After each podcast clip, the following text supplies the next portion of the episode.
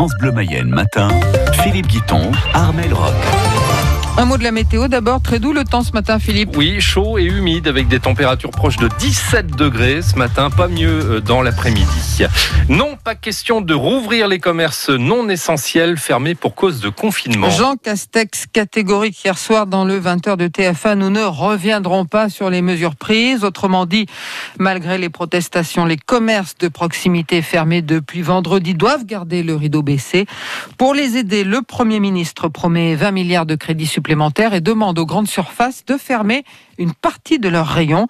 Tout ce que les petits commerces n'ont plus le droit de vendre, la grande distribution n'aura plus le droit de le vendre non plus à partir de demain, ce qui ne satisfait, satisfait pas plus. Jean-Yves Potier, il est le représentant des commerçants de Château-Gontier-sur-Mayenne. C'est pas plus une bonne nouvelle que cela, c'est pas trop notre problème.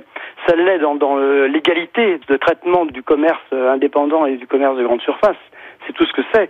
Parce qu'en réalité, qu'il ferme ou qu'il ne ferme pas, de toute manière, nous, ça ne va pas nous faire travailler.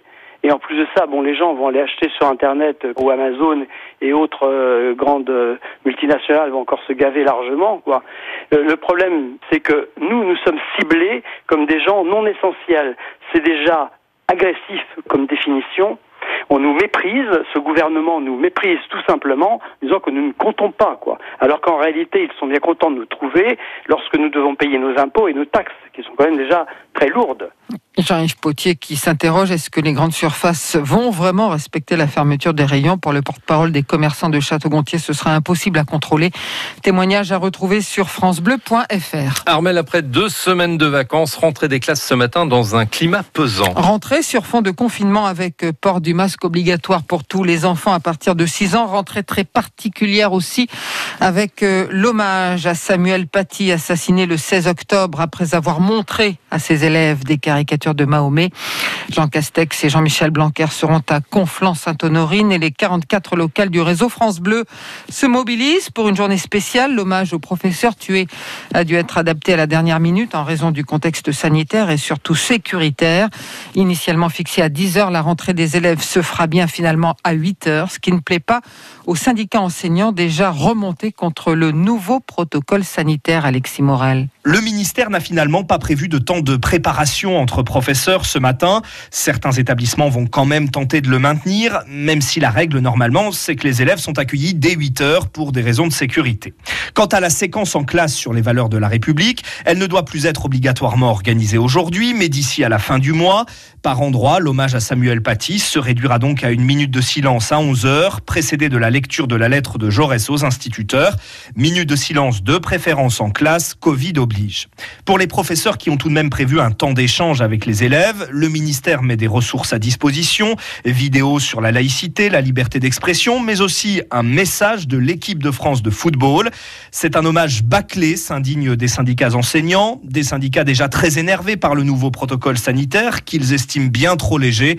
Certaines organisations ont déposé une alerte sociale, d'autres des préavis de grève par précaution. Sur France Bleu Mayenne, journée spéciale en solidarité avec le monde enseignant et pour la liberté d'expression. Parmi les rendez-vous à 6h15 et 8h45, nous écouterons Johan Vignier, professeur d'histoire-géographie au lycée agricole de Laval, nous expliquer ce qu'il prévoit, lui, pour cet hommage et pour cette rentrée. À 8h08, nous recevrons aussi Denis Valex, l'inspecteur académique de la Mayenne, et puis deux rendez-vous, Philippe, sur le festival de Château-Gontier sur Mayenne à 7h20 et 8h20. Oui, avec une professeure qui travaille avec ses élèves sur le festival, et puis Jean-Marie Marie Mulon euh, qui viendra nous parler évidemment du dessin de la presse qui est le thème cette année. À Paris, le procès des attentats de janvier 2015 est suspendu toute cette semaine de des accusés ayant été testés positifs au coronavirus à Nice. Après l'attentat qui a fait trois morts jeudi dernier dans la basilique Notre-Dame, trois hommes sont en garde à vue, dont un Tunisien de 29 ans, soupçonné d'avoir fait le voyage avec l'assaillant depuis leur pays d'origine. Les trois individus interpellés jeudi et vendredi ont eux été relâchés sans qu'aucune charge ne soit retenue contre eux. Macron veut renforcer la lutte contre le terrorisme.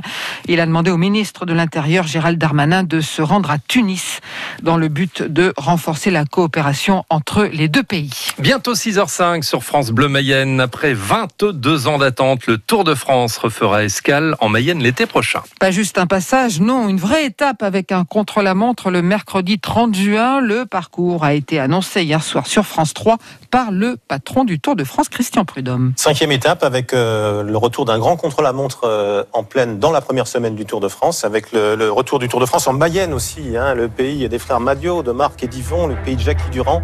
On partira de changer avec euh, deux points chrono intermédiaires, un, contre-la-montre de 27 km, de changer jusqu'à Laval. Ce sera le plus long contre-la-montre individuel en première semaine du Tour de France depuis une douzaine d'années, précisément depuis 2008. On voulait marquer notre retour en Mayenne.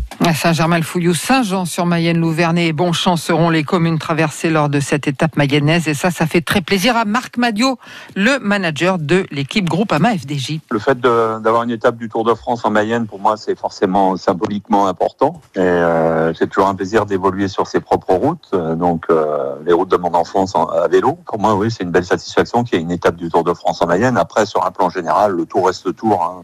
C'était Marc Madio. Vous trouverez tout le parcours du prochain Tour de France en Mayenne sur francebleu.fr. Et pour revenir sur cette annonce, l'émission 100% Stade Lavallois, exceptionnellement consacrée ce soir à la grande boucle avec notre invité, l'ancien coureur Jackie Durand.